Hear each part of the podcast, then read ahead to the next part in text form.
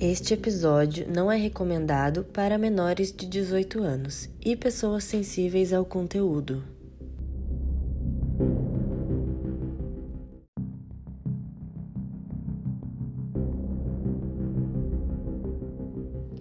Bom dia, boa tarde, boa noite. Estamos começando mais um episódio do podcast A Casona de Vidro, um podcast de mistério que é dividido em três partes. Cada parte feito por uma das meninas: crimes reais com a Dessa, espíritos e paranormalidades com a Bruna e ETs e teorias de conspiração com a Lê.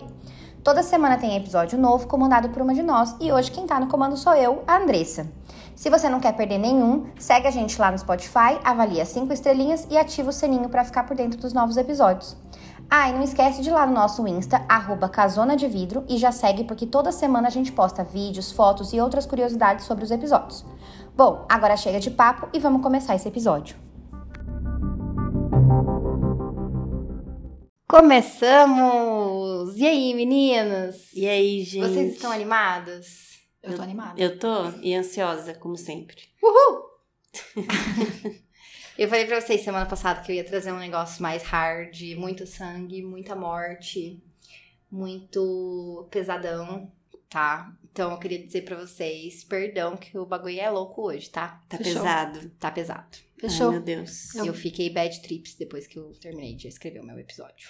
Legal, a gente vai sair, então, hoje daqui Felizona, animadona, felizona, feliz, feliz com a vida, Hoje é dia né? de checar. positiva. Checar o dia da missa. É, O caso que eu trouxe pra vocês hoje é sobre o tiroteio da Boate Pulse. Vocês lembram disso? Não, boate, Pulse. pus, pussy, Pulse.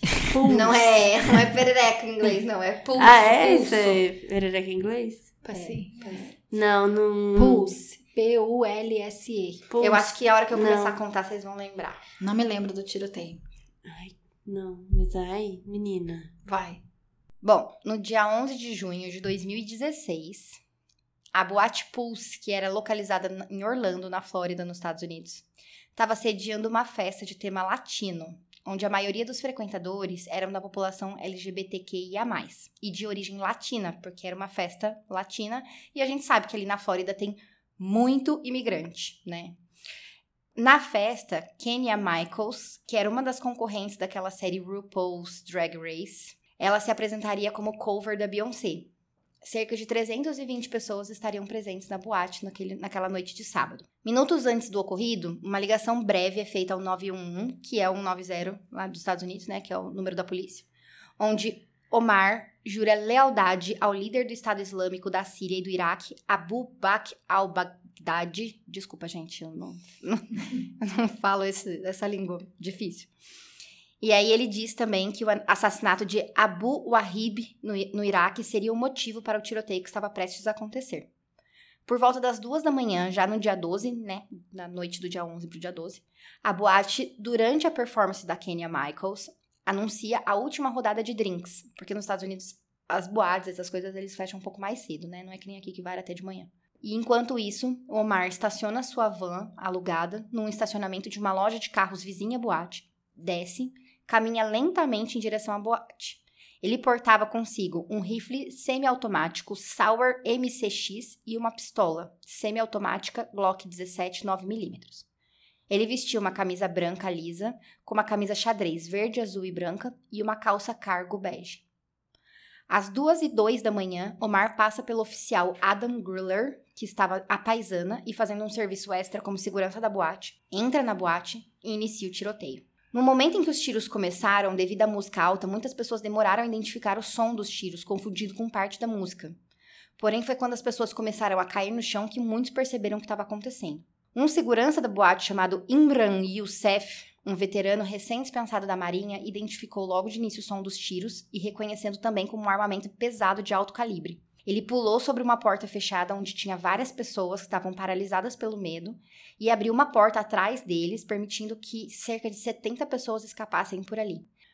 Uma pessoa, inclusive, se escondeu, protegendo-se debaixo de dezenas de corpos no banheiro.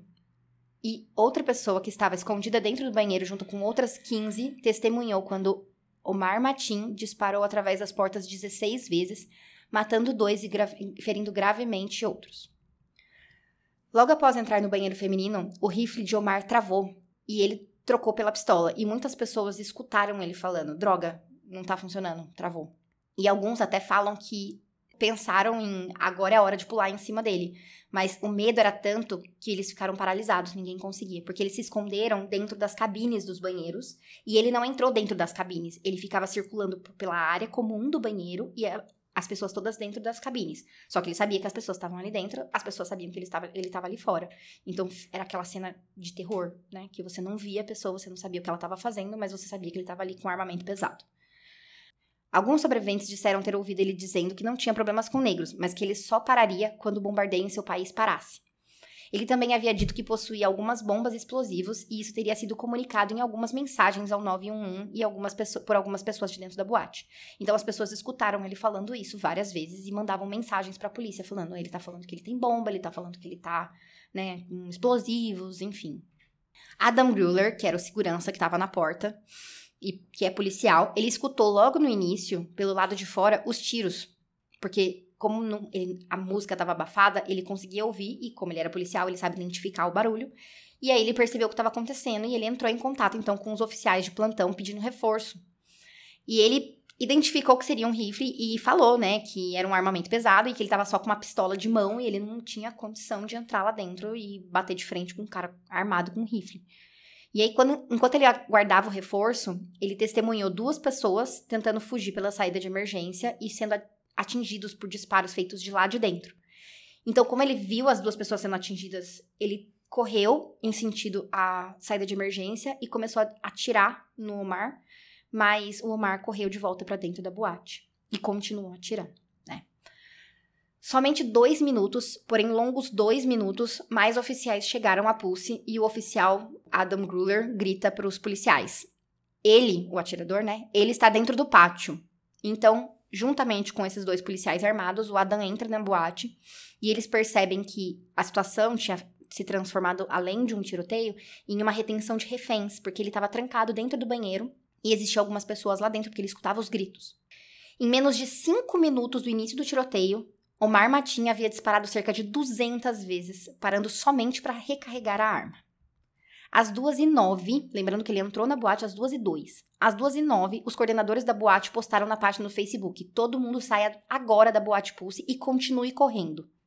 Às 2h22, Matin liga novamente para 911 e menciona o bombardeio da maratona de Boston, faz referência a Mohammad Abu Salah, um cidadão americano que morreu num bombardeio suicídio na Síria em 2014, e também jurou fidelidade ao líder do ISIS, al-Baghdadi. Dentro dos próximos 45 minutos, cerca de 100 oficiais da Orlando Police Department se encontravam na cena. Bombeiros e paramédicos das estações de bombeiros 5 e 7 também compareceram ao local. Seis policiais quebraram uma janela de vidro, entraram na boate e foram seguidos seguindo sons de tiro até o banheiro, onde o atirador colocou a sua cabeça para fora e aí os oficiais, quando viram isso, tentaram atirar nele e ele correu de volta para dentro. Nesse momento, é que as coisas ficam um pouco complicadas, porque a polícia estava lá dentro, eles sabiam que o cara estava lá dentro, eles sabiam que tinha reféns lá dentro, só que o supervisor deles mandou eles hold your position, segurar a posição e parar por quê? É, hoje, sabendo tudo que a gente sabe, é fácil a gente falar, eles deviam ter entrado, né? Mas na época, lembrando na hora ali que o cara tinha feito ligações para a polícia falando que ele tinha colete de bomba, que ele tinha explosivos e mais outras coisas que eu vou contar detalhes para vocês. Então, para a polícia ali no momento, era uma coisa assim, se a gente entra e esse maluco se explode e explode as outras bombas que ele tá falando que ele implantou, muito mais gente vai morrer muito mais gente do que está dentro do banheiro, inclusive as que estão dentro do banheiro, né? Então, existia uma situação ali. Não é fácil lidar com uma situação dessa, tudo tem que ser milimetricamente calculado, porque no fim das contas a gente sabe que pode acabar pior do que do que tá, né? Que já não estava fácil a situação, né? Depois disso, é dado, depois disso o tiroteio para, não, não se escuta mais sons de tiro. Então, é dada a ordem que esses seis oficiais que estavam dentro da, da boate segurassem a posição e aguardassem no local ao invés de estourar o cativeiro. Após cerca de 15 a 20 minutos, chega a SWAT, que critica veementemente a, a, ordem dada pelos oficiais, né? Falando que, não, pelo amor de Deus, né? O cara tá lá dentro com reféns, alguma coisa precisa ser feita. O último disparo tinha sido feito entre 2 e 10 e 2 e 10, 2 e 18 da manhã. A princípio, os agentes da SWAT adentraram o clube, gritando para que os feridos que estivessem vivos deitados no chão da boate se le levantassem as mãos e avisassem que estavam ali, né? E o foco, por um bom tempo, foi basicamente tirar os feridos que estavam ali, porque na cabeça deles era: não tem ninguém vivo praticamente andando aqui, né? O atirador tá dentro do banheiro, a gente já sabe disso, tudo bem, tem reféns lá dentro, mas tem gente sangrando até morrer aqui. Então, não tá disparando, não tá atirando, tá tudo tranquilo por enquanto, então vamos resolver o que é mais necessário ali na hora. Então eles foram falando, né, pessoal, gente, tem alguém vivo aí, né? Quem tiver ferido, levanta a mão. E aí eles foram tirando as pessoas que ainda estavam vivas de lá de dentro para fora da boate. Inclusive, tinha um cara que era cinegrafista e ele trabalhava como cinegrafista e ele ficou sabendo do, do tiroteio, ele morava ali perto, ele correu para lá e começou a filmar do lado de fora é, as imagens que ele faz é, é, são bem assim impressionantes. Muita gente sendo carregada de lá de fora, né? E aquele monte de ambulância, aquele monte de carro de polícia. E chegou num ponto que não tinha ambulância para tudo isso. Então a polícia começou a trazer umas picapes gigantes, tipo Dodge Ram, assim, e começou a colocar as pessoas, uma do lado da outra, na parte de trás da picape e correr pro hospital com eles, porque não tinha, não tinha ambulância, não tinha paramédico, não tinha gente o suficiente para ajudar, né? E eu vi muitas pessoas falando também, assim, que eles começaram a. Os próprios pessoas que estavam na boate, né, pedindo luva para poder ajudar, e não, só que não tinha. Eles não tinham luva o suficiente para todo mundo. E aí, um deles até fala: a gente não sabia quem era HIV positivo, quem não era, se tinha alguma coisa, se não tinha, se a gente estava ferido ou não, a ponto de ter contato sangue com sangue. Na hora, tudo isso bloqueou. A única coisa que a gente queria era ajudar. Então, eles saíram pegando as pessoas, carregando, ajudando e fazendo torniquete e tudo que eles podiam, porque foi um, um surto, né? Todo mundo que conseguiu sair de lá de dentro, tinha muita gente que era amigo que não saiu, que, né? Foi bem difícil ali a situação. Por volta de 2h35, a polícia já tinha tirado todos os feridos de dentro do recinto e so restando somente os 12 que se encontravam sob o poder do atirador dentro dos banheiros e os mortos que estavam lá dentro ainda, que eles não tinham retirado todos os corpos ainda, porque era bastante gente. Então agora a gente vai falar sobre as negociações. Às 2h45 da manhã, o Omar liga para o canal 13 da televisão e diz: Eu sou o atirador, sou eu, eu sou o atirador. Ele também começou a falar que o tiroteio estava acontecendo em resposta ao assassinato de Abu Ahib, que estava no comando militar do ISIS, e ele estava fazendo isso em nome do ISIS. O ISIS é o Estado Islâmico, né? É um... Eu vou explicar mais pra frente, certinho. E aí, rapidamente, ele começou a falar várias coisas em árabe, assim, que as pessoas não sabiam o que, que ele estava falando, né? Mas, enfim, ele declarou mais uma vez, agora para um veículo de comunicação, que a motivação dele seria por conta do Estado Islâmico. E aí, um negociador de crise da polícia entra em contato com ele, com o Omar Matin, duas vezes entre as 2h48 e 3h27 da manhã. Nessas ligações, ele alega que ele tinha bombas presas no seu corpo, além de um veículo estacionado com bomba o suficiente, explosivo suficiente, para explodir um quarteirão inteiro. E ele tinha mais explosivos ali com ele, além dos que estavam presos no corpo dele. Às 3h58, a polícia anunciou nas mídias sociais o que estava acontecendo, informando que havia múltiplas vítimas. Até então, eles tinham falado o número 20, né? Às 4h21 da manhã, a polícia retira o motor do ar-condicionado em uma parede exterior do banheiro, conseguindo assim fazer com que oito dos 12 reféns que esca conseguissem escapar. E aí ficou só quatro lá dentro. Ele, o Omar, então, ele informa aos negociadores que ele estava planejando colocar bombas presas aos últimos quatro reféns e posicioná-los em locais estratégicos da boate para poder explodir em no máximo 15 minutos. E aí ele falou que a bomba era o suficiente para explodir não só a boate, mas e aí ele fez com que os oficiais decidissem, tipo, não dá mais para esperar, porque agora a gente tá numa situação que se a gente invade e ele mata essas quatro pessoas, é uma coisa, se a gente espera e ele explode o quarteirão, mata todo mundo que tá aqui em volta, vai ser muito pior. Então eles decidem é, invadir e resgatar os reféns. O FBI reportou que não tinha mais acontecido nenhum disparo desde aquele momento que, que eu falei para vocês, entre as 2h10 e as 2h18 da manhã. E aí, que foi antes da chegada da SWAT, né? E até aquele momento. E aí, quando eles invadem, eles escutam mais dois tiros, né? Os dois tiros, ele foram fatais, né? Ele matou um, uma pessoa que estava lá na, no banheiro. E ele mirou para atirar em uma menina, só que um rapaz que estava com ela se jogou na frente da bala e acabou atingindo ele. Um rapaz de 19 anos. E aí ele acabou morrendo e a menina tá viva até hoje. Às 5 e 7 da manhã, 14 oficiais da SWAT conseguem realizar um buraco na parede exterior do banheiro, jogam uma granada de flashes para confundir o Omar e 11 oficiais dispararam cerca de 150 vezes, atingindo ele com um total de 8 balas. Foi registrada a fala de um, um dos oficiais, He's down, às 5 e 17 da manhã. Às 5h53, a polícia de Orlando posta no Twitter: Pulse shooting. The shooter inside the club is dead. Ou seja, o tiroteio da Pulse. O atirador dentro da boate está morto. Agora eu quero ouvir, meninas, o que vocês têm pra falar aí? Para, para, para tudo. a SWAT atirou quantas vezes e acertou quantas? 150 vezes. Atiraram oito. Gente, eles são Stormtrooper do... Eu pensei exatamente a mesma coisa. Eu falei, gente. o trabalho da SWAT é só treinar isso. Mas sabe o que, que é? Eles não tinham visibilidade. Tava tudo escuro lá dentro. Eles fizeram um buraco, jogaram aquele negócio que tem aqueles flashes de luz, então cega não só o cara, mas eles também. O que, que eles fizeram? Trrr, virando pra todos os lados. E os reféns? É isso que eu ia perguntar agora. Não, eles tinham conseguido tirar. Ah, os- os tirou outros quatro? todos. Os dois, né? Porque dois morreram. Uhum. Eles tiraram as outras duas pessoas. Então, pera, pera, volta. Então, eu acho Desculpa, que eu não, não expliquei essa parte. É, Eles explodiram, abriram um buraco. Nessa hora que eles estavam tentando entrar, o Omar atirou mais duas vezes.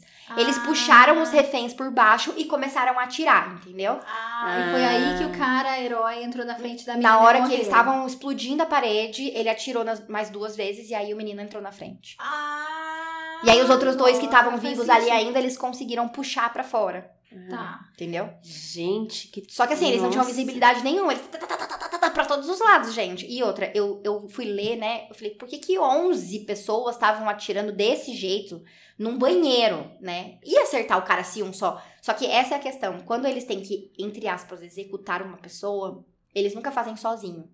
Por, pra não Pra saber não quem saber matou. quem que matou, né? Pra não saber quem atingiu e quem que matou. Porque é muito puxado, né? Tudo bem que é o seu trabalho, mas você executar uma pessoa outra? sangue frio assim. Se ele tinha o negócio ali da bomba, né? Que ele podia explodir, eles tinham que ter certeza que não ia dar nem tempo dele pensar Sim. em, em apertar a bomba. Tinha que chegar e acertar mesmo, né? Não tinha margem de erro. Não tinha. E até esse momento eles não sabiam se tinha bomba ou não. Não. Ou seja, a chance deles se atirarem e explodirem a bomba era grande também. Sim. Mas era o que eles tinham pra fazer, eles, não tinham outra opção. foda-se. Não assim tinha outra mesmo. opção. Bom, paciência, né? Vai fazer o quê? Então, assim, acabou mesmo às 5h53 da manhã. Começou às 2 da manhã. São quase quatro horas depois do início que as coisas finalmente acabaram, né? Vamos falar sobre as pessoas mortas, né? Foram 49 pessoas mortas pelo Omar Matin, contabilizando a sua própria morte, foi um total de 50 dentro da boate. Além dos 58 feridos, sendo 53 por armas de fogo e outros 5 por causas como pisoteamento, estilhaços e afins. 38 mortes foram contabilizadas no momento da boate, sendo 20 na pista. Por isso que eu falei pra vocês, a princípio eles falaram 20 pessoas mortas, porque foi o que eles conseguiram ver ali na pista, né? Porque era onde eles tinham acesso. Foram 20 na pista principal, 9 no banheiro norte, 4 no banheiro sul, 3 no palco, 1 no lobby da frente. Pelo menos 5 pessoas não foram mortas durante o tiroteio e sim na situação durante os reféns. 90% das vítimas eram de origem hispânica, sendo quase metade descendente de porto-riquenhos, além de quatro dominicanos e três mexicanos. Um capitão do exército à paisana também foi morto. Foi o segundo maior número de mortes em tiroteio nos Estados Unidos, primeiro até aquele momento, sendo superado somente no ano seguinte por um tiroteio em Las Vegas em 2017. Foi também até hoje o maior ataque realizado contra a população LGBTQIA. A idade dos mortos varia entre 18 e 50 anos de idade, mas na verdade, assim, a grande maioria era entre 18 e 30 e poucos anos e tinha uma pessoa com 50 anos. Então era bastante gente jovem. Dos feridos, grande parte dos feridos precisaram de cirurgia e foram encaminhados para o Centro Médico Regional de Orlando. 44 pacientes e 12 para o Hospital Flórida. Nove morreram no Regional de Orlando e 27 permaneceram internados, sendo seis em estado crítico. O último a receber alta saiu em setembro, que foi três meses após o ocorrido. Um oficial, oficial da SWAT estava entre os feridos, mas foi coisa pequena, né? Foi uma, acho que uma bala que atingiu o capacete dele e acabou machucando com a viseira, acabou machucando a testa dele. O atirador foi identificado então como Omar Mir Sedik Matin, nascido em 16 de novembro de 1986 em New Hyde Park, New York, Estados Unidos. Originalmente chamado Omar Mir Sedik, ele era filho de Sedik Mir Matin e Shala Matin. Ambos eram afegãos, de origem afegã. Ele era nascido nos Estados Unidos, mas os pais eram afegãos. Ele foi casado de 2009 até 2011. Ele foi casado de 2009 a 2011 com Sitora Yusuf. E aí ele se separou e posteriormente ele se casou com Nur Salman, que era a atual esposa naquele, dele, naquele momento. Inclusive, é, ele liga para ela no meio desse todo, desse rolo todo, e fala para ela que ele ama ela e que ele tava fazendo o que ele achava que era certo. E aí ela perguntou para ele onde você tá, o que, que tá acontecendo. Aí ele perguntou para ela, você já viu os noticiários? Ela falou, não. E aí ele desliga. Pouco tempo depois disso, a polícia chega na, na porta da casa dela e leva ela. Porque eles conseguiram rastrear, ver quem que era e foram atrás da esposa dele. Então eles já sabiam quem que era a pessoa que estava lá dentro. Mas ela não sabia de nada, ela não tinha conhecimento, inclusive ela ficou sabendo junto com todo mundo com os noticiários na televisão. O Omar ele trabalhava desde 2007 como segurança armado para uma empresa chamada G4S e ele possuía porte de arma. Muito é discutido sobre isso também. Ah, porque nos Estados Unidos você qualquer pessoa consegue comprar uma arma e não sei o quê. Mas assim, independente disso ser verdade ou não, naquela situação ele tinha porte de arma porque ele era um segurança armado, né? O seu corpo foi sepultado no cemitério muçulmano no sul da Flórida. E aí, meninas, vocês querem falar uma coisa pesadão hoje, né? Não tem muito o que ficar falando, mas. Nossa, pesado. Mas assim, é, eu não lembro dessa história. Não me lembro de, de ter ouvido ela. Eu acho, eu lembro, sei lá, tem, sabe quando você tem uma vaga memória, assim, de alguma coisa, mas eu não, não lembro, assim, exatamente desse caso, não. Sabe o que, que você vai lembrar? Hum. Foi uma febre no Facebook, todo mundo postando hashtag Somos Todos Orlando. Não lembro disso. Vocês não lembram? Eu não lembro. O povo tudo colocando bandeirinha da, da causa LGBT. Que ano que foi mesmo? 2016, foi tipo ontem. Nossa, gente. gente. Eu lembro do de Las Vegas que você falou. Foi. Esse eu lembro. No ano seguinte. No ano seguinte. Mas esse aí eu não lembro. Não lembro. Não lembro Esqueci. mesmo. Nossa, mas que. E olha que coincidência, a secretária de segurança dos Estados, dos Estados Unidos, da, da, de Orlando, naquela época, ela é, né, LGBT. Ela é lésbica, se não me engano. E aí, quando ligaram pra ela de manhã contando, ela falou assim que a única coisa que ela ficava pensando era, por favor, não deixa ser a maior da história, pelo amor de Deus, É. não na minha mão. Quando ela descobriu que tinha sido o maior da história até aquele momento, Uhum. ela ficou em choque. Aí quando ela chegou e ela descobriu aonde tinha sido e qual tinha sido o alvo, né, a população alvo, ela falou que ela ficou muito mal, porque Lógico, eram pessoas da- senhora, do grupo gente. dela, né, da, da, da comunidade dela é ali. muito triste. E ela se sentiu muito, ela falou isso bem pesado, né? Me lembra esse estilo, assim, de pânico, correr pro banheiro. Um pouco do episódio que a gente trouxe da Boate Kiss, né? É, eu tô pensando nisso o tempo inteiro, É. na boate Kiss, porque é outro em boate. Por mais que tenham sido. Foi assassinato, mas esse foi a sangue frio, é. né? Os dois são assassinatos, mas assim, esse é muito sangue frio do cara pegar e atirar, né? Crime de ódio, uma coisa muito, muito pesado mesmo, né? Muito triste. Tá um climão de bosta aqui. Tá, nossa. Ah, mas também? Não, mas é, É. osso. A única coisa que eu fico pensando foi que bom que eu não gosto, tenho preguiça de boates afins. Que perigoso. Né? E eu vi um É. policial falando assim, per- um- tava sendo entrevistado, e aí o cara perguntou pra ele, mas por que, que as pessoas correram pra, pra, pro banheiro, pro lugar onde não tinha saída? E aí o cara falou assim, você vê o perigo na- vindo na sua direção, você não vai correr na direção do perigo, você vai correr pro lado oposto. Ele entrou pela porta, as pessoas correram pro lado contrário. Uhum. Entendeu? E aí eles foram pra onde eles tinham, que era, na verdade, a porta ela era no meio. O banheiro ficava pra um lado e a, o pátio ficava pro outro lado. Só que o pátio ele não era aberto, ele tinha cerca, né? Inclusive, eu vi uma história, eu ia até falar isso mais pra frente, né? Mas tem um menino que ele não está contabilizado nas mortes, mas ele, ele acabou falecendo em decorrência de causas, né? Enfim. Ele ajudou um monte de gente, porque foi um monte de gente correndo pro pátio, né? Porque era tipo um fumódromo. Uhum. E aí, em vez dele pular a cerca, ele foi ajudando, porque tinha muita gente, tipo, mulher, né? Gente que não tinha tanta habilidade física, e ele era atleta. Então, ele podia muito bem ter pulado e vazado, mas Sim. não, ele ficou ajudando a tirar o pessoal pela cerca, ele ajudou várias Olha, pessoas a sair. Herói. E aí, três meses depois, ele teve um, um AVC, ele teve um. Que não tem nada a ver com. Não, mas o que as pessoas próximas a ele falam que ele não conseguiu superar a situação. Ah, óbvio, né, gente? Então eles acham que provavelmente foi decorrente, porque ele era um cara saudável, não tinha Uhum. nenhum problema de saúde, entendeu? Então, às vezes, ele até tinha um aneurisma, alguma coisa, mas a gente sabe que esse tipo de estresse, essa situação também influencia muito. Olha como eu sou louca. Tem um filme. tem um filme do Scorsese, o novo que ele fez pro Netflix, esqueci o nome agora. Que é uma história de máfia. E aí, um dos, dos eh, personagens, se não me engano, acho que é o Alpatino. Que ele é mafioso e ele fala uma cena, não sei por que que eu gravei isso na minha cabeça, tipo, como se fosse me ajudar em alguma coisa nessa vida. Mas ele fala que quando você tá, tipo, de- na frente de alguém que, né, que quer te matar com alguma arma, ele fala: se for arma de fogo, corre em direção à pessoa e empurra. Porque é mais difícil, você correr em direção à pessoa, é mais difícil ela te matar. Que é mais difícil de tirar. Tipo, você tá correndo e empurra a pessoa, que ela perde equilíbrio, cai, não consegue te matar, você consegue fugir. Mas tem que estar perto, né? Óbvio, né? Tipo, tá ali Perto. cara a cara com a pessoa. É. E sozinho, não numa multidão. Posso terminar de falar a frase? Sim. Carambola. Obrigada. Então, quando você tá de- com a pessoa ali, você é a pessoa, a pessoa saca uma arma, empurra e sai correndo. Se for uma faca, corre na direção contrária. Hum, entendi. Jimmy Hoffa. Ele faz. Ele, o, o personagem dele é o Jimmy Hoffa, que é um, um gangster. Um filme vale a pena, esqueci o nome. Depois eu vejo se eu acho. Mas é um filme Tá. legal. Mas ele fala isso, eu fico, eu fico com isso na cabeça. Então, se Mas alguém na minha é- frente sacar uma arma, eu acho Você que é já meio- fica. empurra. Agora, acho que coisa de dois meses atrás que tava com esse negócio de invadir as faculdades e Uhum. matar as pessoas. Aí eu, eu ficava muito pensando nisso. Que, que, que ia acontecer? Pra onde eu. Eu e todo mundo da minha sala, né? A gente ficava conversando. E se entrar aqui agora? O que, que a gente vai fazer? Como é que vai ser?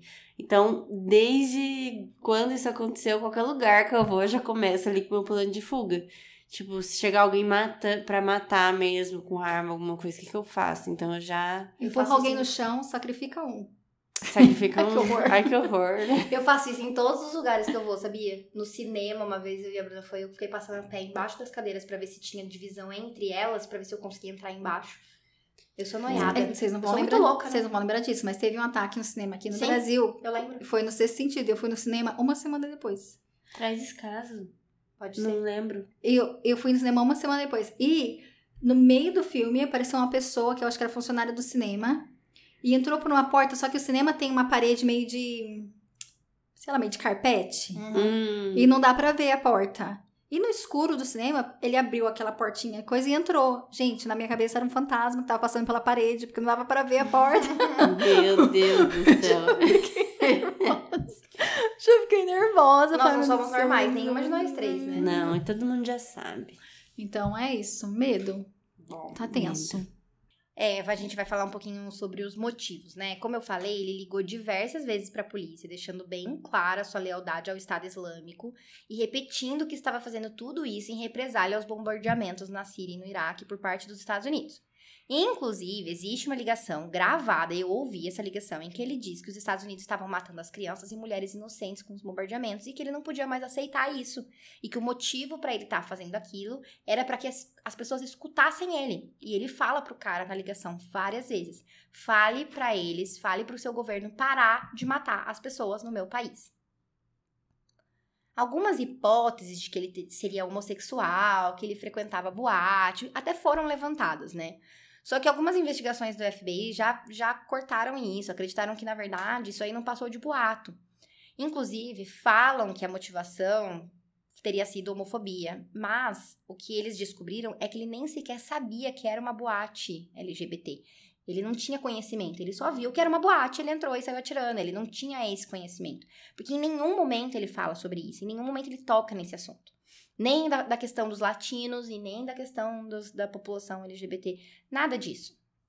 Então, se eu tô entendendo bem, por mais que tenha sido uma coisa horrorosa, não foi necessariamente um crime de ódio, preconceito, não, não, não. Ele, ele tipo o Ted Krasinski, que era o Sim, Una Bomber, na bomba. que ele, ele matou um monte de gente, mas a ideia dele, na cabeça louca, deturpada dele, era chamar a atenção para um problema. Sim. Esse rapaz, a mesma coisa. Na cabeça dele, ele nem sabia que era LGBT, que, que era festa, que era hispânico. Ele ia matar independente, Independente de, de, qual fosse. classe, Mas qual grupo. o- a questão de, do país, né? Então, resumindo, não foi necessariamente um crime de ódio contra um grupo específico. Ele só, na cabeça dele, ele queria matar alguém. Ai, que cuidado de retardado. Para chamar a atenção Pra parar para o de... país americano parar de matar o povo dele. Ou seja, para parar de matar o meu povo, eu vou matar o seu. Entrou num Basicamente foi lugar isso. ali, aqui é uma boate, lugar Tem fechado, um monte de gente, vai ser aqui.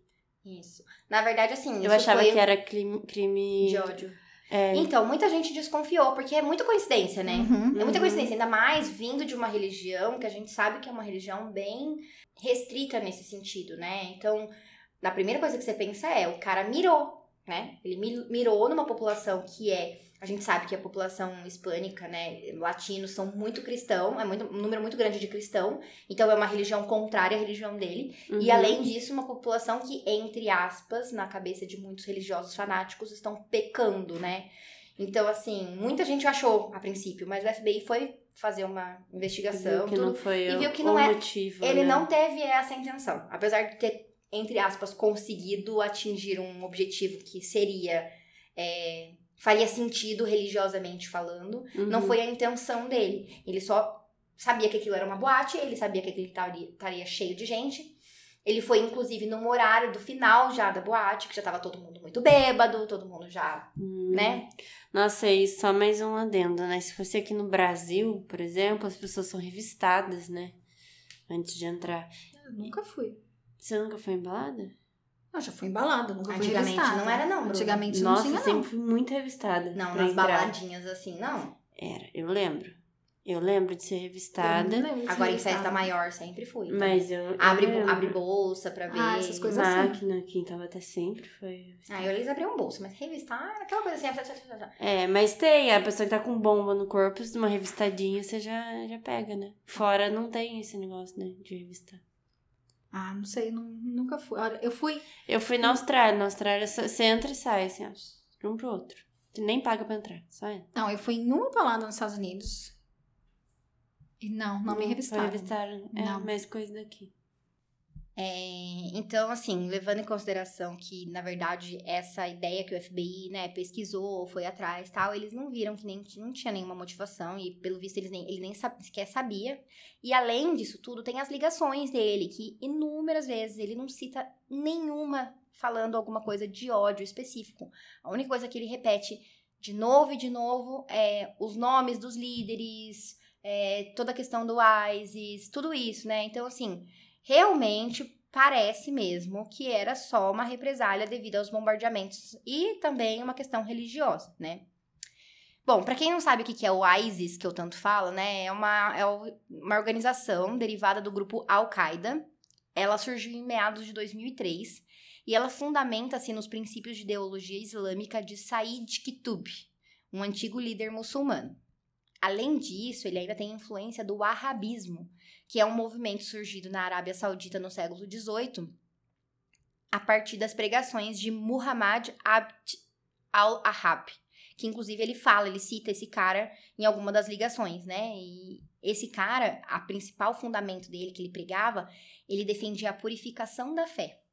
Então é daí vem essa toda essa questão de matar em nome da fé, né? Purificar o mundo daqueles que são infiéis, segundo a visão deles. A religião do islamismo ele possui seis pilares básicos, que são o salat, que é rezar cinco vezes ao dia, saum, que é o jejum no mês do Ramadã, ir pelo menos uma vez na vida visitar a Meca, que é a peregrinação, né? Shahad, que é aceitar que existe um só Deus e esse Deus seria Allah. Zakat, que é doar esmolas para aqueles que necessitam, que seria o comparativo ao dízimo do cristianismo. E o jihad, que é a guerra santa, que aí é o ponto que eu quero entrar. A diferença dentro da religião é que existem algumas vertentes ali dentro da religião, assim como existem também no cristianismo. Existe o católico, existe o adventista, existe o, o umbanda, a umbanda, o evangélico, e cada um tem as suas pequenas crenças ali dentro. As vertentes ali dentro dessa religião muçulmana é a interpretação principal, a interpretação do jihad, que o jihad ele significa literalmente guerra santa. Só que algumas pessoas elas entendem isso de uma maneira literal, que seria uma real guerra. É ir para a guerra, matar pessoas em nome de purificar o mundo e eliminar os infiéis. Mas outras vertentes, vertentes entendem somente como espalhar a palavra de Allah e converter as pessoas, né? Então, quando você enxerga assim a religião, você tem que entender que a deles funciona da mesma forma como funciona a nossa aqui no, no né, mais comum aqui, que seria o cristianismo. Não, nem todas são iguais, então não dá para você pensar, falar, ah, aquela pessoa muçulmana ela quer matar as pessoas. Não, não é assim que funciona, né? É, lembrando mais uma vez, gente, que eu não sou nenhuma especialista na religião, a minha intenção foi de trazer justamente para tentar explicar que nem todo muçulmano é violento e que assim como dentro do cristianismo, cristianismo existem várias vertentes, o, né, o catolicismo, o evangelho, um bando e afins, dentro da religião muçulmana também existem várias vertentes. Ele acreditava na guerra por guerra mesmo, na guerra santa, né? Então, ele matou em nome da religião porque ele era ele acreditava que é o certo, né? Mas enfim. Bom, reações, né? Obviamente o mundo acordou em choque naquele do, dia 12 de junho é, com aquele ocorrido, maior ataque terrorista por tiroteio dos Estados Unidos até aquele momento. E aí, logo, várias autoridades, incluindo o presidente da época, o Barack Obama, já começaram a se manifestar. Na época, até, quem era o vice-presidente é o atual presidente hoje, o Joe Biden, e ele viajou para a Flórida e tem várias imagens dele colocando flores no memorial das vítimas. Você falou, foi o maior é, coisa de de tiro. Como é que fala? Maior ataque terrorista por tiroteio. Até hoje. Não. Teve outro maior? Não, até a época. Até a época, isso. Em, 2017 teve o de Las Vegas. Que foi maior em número de mortes. Não lembro também. Gente, Posso credo, um não saber dessas coisas, né? Desinformada. A Bruna vive no mundinho paralelo dela. Nossa, mas tá bom. Obrigada pela informação. É, como algumas pessoas sabem, né, os Estados Unidos ele não possui um sistema de saúde público que nem a gente tem o SUS aqui no Brasil. E aí grande parte dessas pessoas, por serem imigrantes, trabalhadores informais, eles não tinham aquele social security que a Alessandra vai me ajudar a explicar um pouco melhor sobre isso. Na verdade é como se for, eu vou falar bem básico, é como se fosse um plano de saúde para quem trabalha, tem um trabalho formal. Bom, a Alessandra tá fazendo que não, a Alessandra me ajuda então. Social Security Number seria o CPF dos Estados Unidos. Ah, então falei errado. Sim. Então, esse é um número que todo mundo tem lá, que é como se fosse o CPF, que tudo que você vai fazer é o SSN, que a gente chama de Social Security Number. Hum. O que você está falando de relação a plano de saúde é que lá não tem SUS. Sim. Lá só tem convênios. E a maioria, 90% das pessoas que têm convênio, tem convênio pelo seu patrão, pelo seu empregador. Só que se você não tem um Social Security Number, mesmo se você trabalhar, você trabalha informal. Então você não tem direito a esse plano ah. de saúde. Então, mesmo as pessoas, as pessoas que são imigrantes ilegais, que não têm esse, esse Social Security Number, em teoria eles não têm muitos direitos, inclusive o direito do, do empregador pagar o seu plano de saúde. Mas nos Estados Unidos também, direito a atendimento de emergência é universal. Então, se você tá acontecendo alguma coisa, você vai pro, pro hospital, você vai ser atendido. Sim, mas aí você vai ficar com uma dívida depois.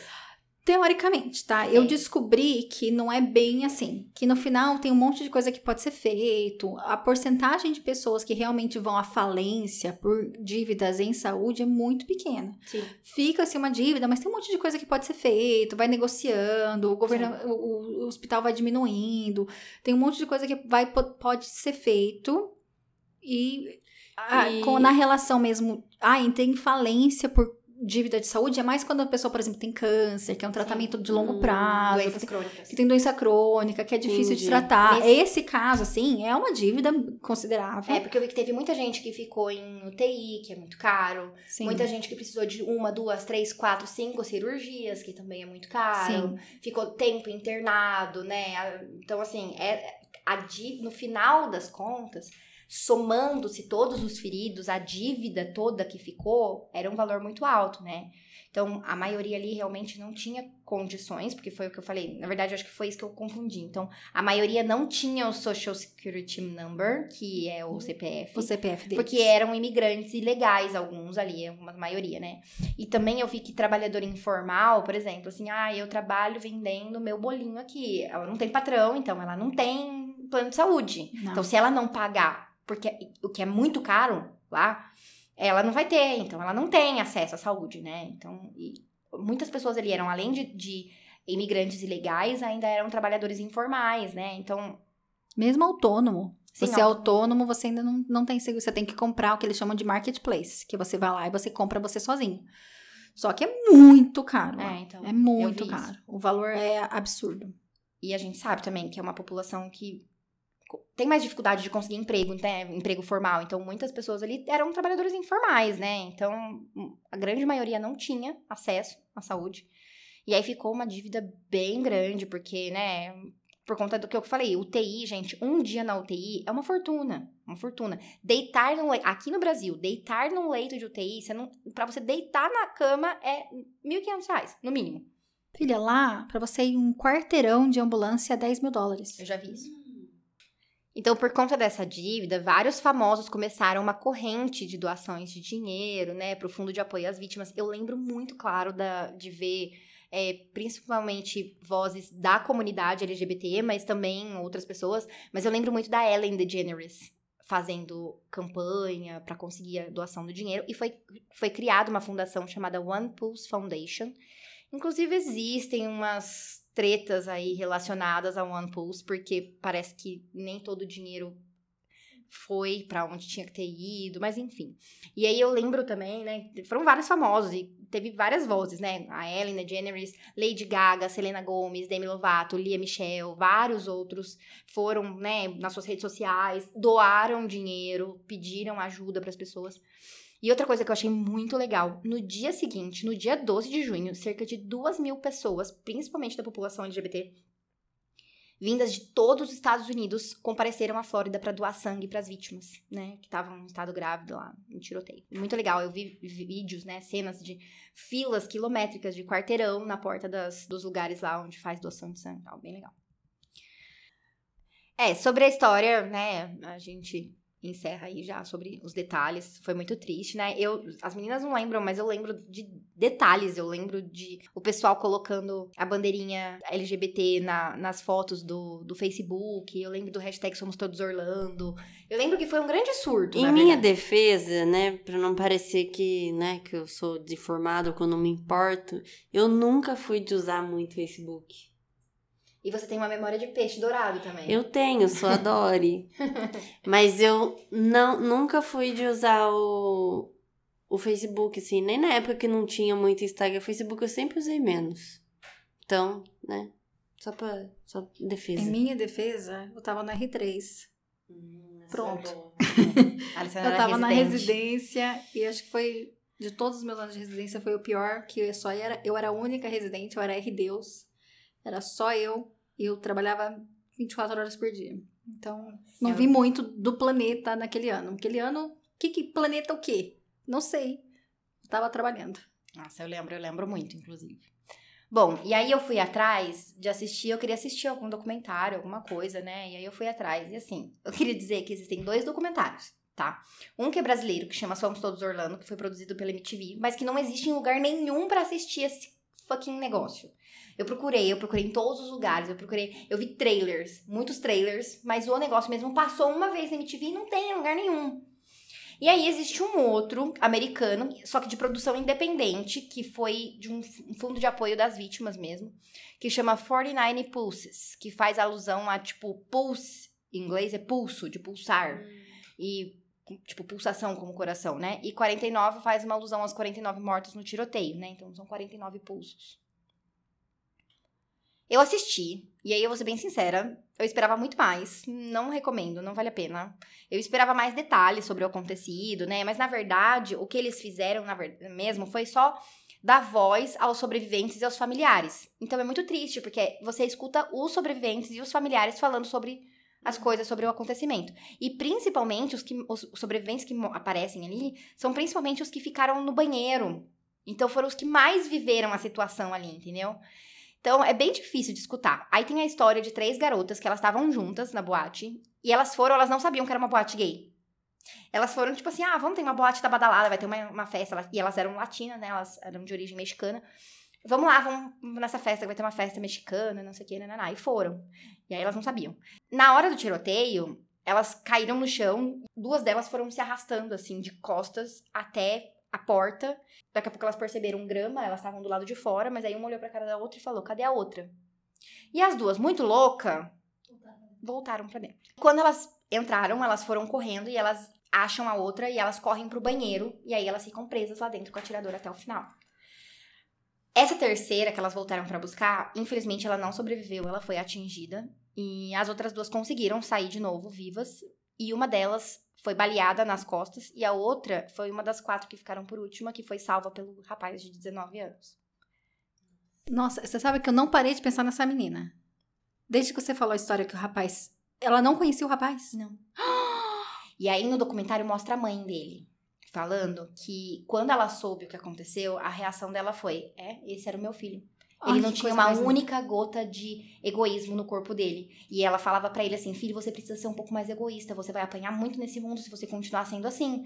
Você ficar se doando por pessoas que você não conhece". E ela fala: "Esse era ele. Ele era a pessoa que entraria na frente de uma bala pra uma pessoa desconhecida". E ela falou: "Era, era ele, era ele. Eu sabia que quando me contaram, eu sabia que esse era o meu filho e não tinha como ter sido diferente. 19 anos, gente, muita dó. Nossa. Nossa, que alminha iluminada. É, pois é. Às vezes veio pra cá pra, Pra isso. pra uma missão, É, né? uma missão. Muito triste, né? Enfim. Aí nessa história mostra também um rapaz que ele tava num grupo de oito pessoas, oito amigos, e os outros sete dele foram mortos. Somente ele sobreviveu. E ele ainda conta que ele e várias pessoas se trancaram dentro do box do banheiro, né? Na hora que o tirador tava entrando no banheiro, que eles entraram correndo e fecharam a porta. E aí veio um rapaz, tipo um atrasado, se jogou por debaixo do buraco do, do, do box do banheiro e começou a gritar: Me puxa, me puxa, pelo amor de Deus, eu não quero morrer, eu não quero morrer. Só que nisso o atirador veio e macetou ele na- com bala. Atirou nele. Ele deitado com metade do corpo pra dentro e metade do corpo pra fora. E ele fala que foi a hora que ele viu uma pessoa morrer na frente dele que ele falou: Cara, eu vou morrer. Eu vou morrer, acabou, minha vida acabou aqui. E ele falou que ele ficou, né, desesperado. Porque... Aí ele falou que ele entrou em posição fetal, assim, no chão do banheiro. E ele não conseguia nem sair dali. E ele fala que talvez pode até ser- ter, ter sido por isso que ele não foi atingido, porque tinha muito pouco espaço pra, pra conseguir acertar, porque ele, ele é pequenininho, magrinho, e ele entrou numa bola, assim, em posição fetal, e ficou. Ele entrou em, em transe. Gente do céu. Porque o menino, ele tava puxando o menino pelo braço, e ele viu o menino ser assassinado bem na frente dele. Ah, mesmo quem não foi baleado é o resto da vida mesmo, né? Que Não, é grande a- parte dessas pessoas que estavam no banheiro foram atingidas. Ou por rico- ricocheteamento de bala, ou por estilhaço de pedaço Sim. de porta, essas coisas, Não, ou eu por bala direta. expressei mal. Os- os- as pessoas que Sobreviveram. sobreviveram, elas vão realmente. É o resto da vida que, que vai ficar aí a Olha, eu que. pavor. Eu, como médica, eu acho que não tem poucas coisas na medicina que já me marcaram como você olhar no olho de uma pessoa e ver a vida Indo indo embora. embora. Uhum. Hum, E numa situação que não é uma situação de violência, é uma situação de doença, uma situação de fatalidade, uma situação que ele tá ali assistido, que aquela pessoa tá ali assistida, que a gente tentou fazer tudo, mas, né, somos médicos, não somos Deus. Às Uhum. vezes a gente perde. E a sensação de você olhar no olho de uma pessoa e ver a vida indo embora do olho dela não te deixa nunca mais. Nunca mais. Não, aquilo não sai da sua cabeça nunca mais. Você não é uma memória que você não esquece. Num ambiente controlado, num ambiente que não tem violência E que você sabe que aquilo pode acontecer. e que você sabe que você fez tudo o que você podia e que não podia para aquela pessoa, mas uhum. que infelizmente, né, Deus tem os planos e você Sim. perdeu aquele dia. É, Imagina numa situação dessa, é, que você tá nossa. em pânico, com medo, trancado num banheiro igual um bicho acuado. Você tá tentando salvar uma pessoa e que você olha no olho dela e caraca, eu não sei se eu me recupero dessa não. Não, É, esse menino foi bem nossa. guerreiro, porque ele- os sete amigos dele morreram, ele foi o único que sobreviveu, ele foi baleado. Ele viu essa situação, viveu essa situação, ele viu esse menino ser morto, então assim, foi um- esse menino eu achei muito, muito guerreiro, muito guerreiro Nossa, mesmo. muito. O seriado ele mostra, o documentário ele mostra várias pessoas. Ele mostra um casal que se separou no meio do, do tiroteio e ambos foram atingidos e ambos saem de dentro da boate. E um sai primeiro, ele foi atingido de raspão só, ele só percebe que ele tinha sido atingido quando ele tava lá do lado de fora, que um cara falou pra ele, cara, você tá sangrando. Ele, nossa, mas Adrenalina. Será né? que é meu esse sangue? Da onde tá vindo isso e tal? E aí ele começa a ficar desesperado e ele quer entrar, ninguém deixa ele entrar por causa do marido dele. Em algum momento, o marido dele sai carregado, atingido gravemente, assim. Mas ele tava acordado ainda, e aí a hora que vão colocar o marido dele na picape, ele olha pra cara dele e fala assim: Eu tô bem, eu tô bem, fica tranquilo, né? Eu tô vivo, tô bem, mas tá tudo certo. E aí ele falou que foi o único momento em que ele conseguiu respirar, do momento em que começou até, né, aquele momento ali, foi a a hora que ele conseguiu. Que ele falou que ele parecia que ele tava segurando a respiração o tempo todo, porque, né, gente, Sim. seu marido, sua esposa, enfim, Mas tá lá dentro, você não sabe. Ele sobreviveu? Sobreviver. Ai, que bom. E ele tá no documentário também. É, no meio, são várias histórias, assim. E assim, no- lógico, gente, eu entendo completamente a situação dessas pessoas, de mães, principalmente. Eu sou mãe, eu, eu sei, eu imagino. Na verdade, eu não consigo nem imaginar, mas eu me coloco na situação, no lugar, né? Mas assim, rola uma certa crítica ali no documentário sobre a forma como a polícia resolveu as coisas e na demora, tudo. Mas, inclusive, tem um rapaz que ele fala assim: eu fico puto deles terem demorado todo esse tempo e eu ter ficado lá preso dentro do banheiro, passando toda essa situação e vendo um monte de gente morrer. Fico. Mas eu também sei que o policial, antes de tudo, ele é humano. E ele entra naquela situação sem saber o que tá acontecendo. E além disso tudo, é, existe uma hierarquia, eles seguem ordens. Então, eu, eu entendo toda essa situação, né? Eu sei que existe toda a situação da bomba, existe toda a situação de não saber. Porque uma coisa que o policial, um dos policiais fala é que na hora que eles entraram, tava em silêncio. Não tava mais tendo tiro. E aí daqui a pouco, passou uns 40 minutos, eles ouviram mais um tá, tá, tá, tá, tá. E aí, eles não sabiam de onde estava vindo. Porque a boate, ela tem acústica. O som, ele é feito pra reverberar lá dentro. Porque o som sai da caixa de som lá do palco, por exemplo, da pessoa que tá se performando, e ela tem que atingir a boate inteira. A pessoa que tá dentro do banheiro vai escutar, a pessoa que tá lá fora vai escutar. Uhum. Então, a, é- a acústica é feita de uma forma que reverbera. Eles não sabiam de onde estava vindo. E aí, até eles falam que na hora que eles escutaram, eles travaram, paralisaram. Porque eles não sabiam se tava vindo em direção a eles, se o cara tava atirando neles, se o cara tava do lado de fora atirando, ou se o cara tava em algum lugar lá dentro da boate. Eles não sabiam, eles não sabiam nem se alguém entre eles estavam sendo atingido. Então, tipo, eles mesmos pararam. Travaram, pararam, pra poder analisar a situação, porque eles não sabiam de onde estava vindo. Então, foi o que eu falei no começo. É fácil agora, que a gente sabe que não tinha bomba, que não tinha colete, que não tinha carro, que não tinha nada disso. é, e que ele tava dentro do banheiro só com uma pistola, porque o rifle já tinha parado de funcionar. Uhum. É muito fácil agora que a gente sabe disso tudo, saber como eles deveriam ter, sido, ter, ter agido, né? Mas ali na situação que tava, eu entendo Não que foi uma situação bem complicada, né? tem- tem Talvez julgar. assim, não foi perfeito, não foi perfeito, poderia ter sido melhor, poderia, mas foi o que eu falei pra vocês. Ali na situação é tudo muito difícil. E assim, eu vi muita gente criticando, inclusive uma das mães que perdeu um filho, ela é policial. E ela critica, porque ela fala, tem muita coisa que poderia ter sido feito melhor. Entendeu? Ela falou assim: uma, uma coisa que parece é que rolou muito medo. Mas tudo bem, eu entendo você ter medo porque você é um humano. Mas então não aceita esse trabalho. Porque o seu trabalho é colocar a vida dos cidadãos na frente da sua. Então, se tem cidadão em risco, você tinha que ter colocado a sua vida na frente disso. Essa é a função do trabalho. Mas ela falou: eu também sei, somos humanos, né? Todo mundo tem medo Uhum. né?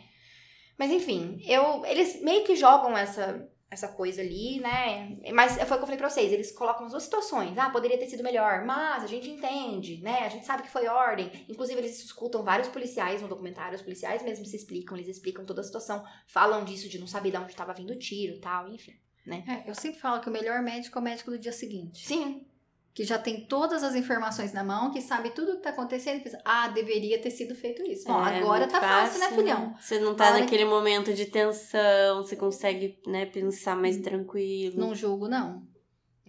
É. Nossa, que clima leve. Nossa, mas o documentário é, é bem assim, é bem triste, bem pesado. E assim, foi o que eu falei, não tem muita informação sobre o caso, não mostra muito, tipo, detalhes de como aconteceu, né? A gente não sabe, ele não mostra muito. Na verdade, foi um, um documentário, o foco deles foi dar voz a esses, a esses essas vítimas e essas Sobreviventes. pessoas, sobreviventes e as famílias também. Ai, muito triste. Pra mim que sou mãe, ver mãe falando de perder filho, pra mim foi muito puxado. Claro, nossa. Foi muito legal, Andressa. Muito Foi triste, legal. mas muito legal. É o tipo de episódio que a gente não, não tem nem muito o que falar, que é meio triste, né? Você Não não, tem como não fica muito. Não. É. É isso. Esse climão de merda que eu larguei aqui. Eu achei, quando você falou que ia trazer, né, tipo, um negócio Pesadão? mais pesadão, eu achei que ia ser. Tô esperando o dia que você vai trazer um serial killer. eu trouxe um serial killer já. Ah, mas um. Tá bom, eu trago mais. Obrigada. A da Madeline, já falei um milhão de vezes que eu tô A esperando. Bruna tá esperando mesmo, o episódio da Madeline McCain. Eu quero o serial killer. Eu- depois, é, na verdade, assim, agora o meu próximo episódio já vai entrar no nosso especial, né? Pra quem não escutou, acho que no último episódio a gente falou sobre o especial de um ano. É, que a gente vai mudar tudo, a gente vai fazer um jogo aqui, vai ser seis semanas seguidas, em que cada uma vai fazer um episódio das outras duas. Muito Então, meus próximos dois episódios não vão ser do meu tema. Vai ser um da Lei e um da Bruna. E aí, depois no meu outro, depois quando acabar, lá em setembro, aí eu trago uma Teria pra terceira temporada. Terceira temporada. É Nossa, isso. tá E como spoiler do meu, fica Ai, aí. o que próximo é... é da Dona Só Barney. vou falar uma coisinha. É, é sobre a, a arma, rifle. É rifle que fala, né? Rifle. Só isso que eu vou É um falar. rifle paranormal. Uhum. É um rifle possuído. Não sei. É um rifle do além. É um rifle do demônio. Você vai descobrir É um semana que vem. Das profundezas. E o seu próximo, Lê, você já tem alguma ideia? Eu tinha falado pra vocês que Mas eu o ia fazer... próximo dela é o nosso esquema. Ah, não, Não não, Não é. é ainda, tem mais um meu. Eu tinha falado pra vocês que eu ia fazer um DT, Uhum. mas eu mudei. Tá bom. Você vai fazer do quê? Uma teoria da conspiração. Hum, gostamos. Uma teoria da conspiração muito legal. Que medo. Na verdade, é várias teorias da conspiração. Que medo, porque eu já comecei a escrever o da senhora. Então, mas eu já fiz da teoria da conspiração, já tá pronto. Então, tá é isso, galera. É isso. Tchau. Até semana que vem. Adeus. Tchau.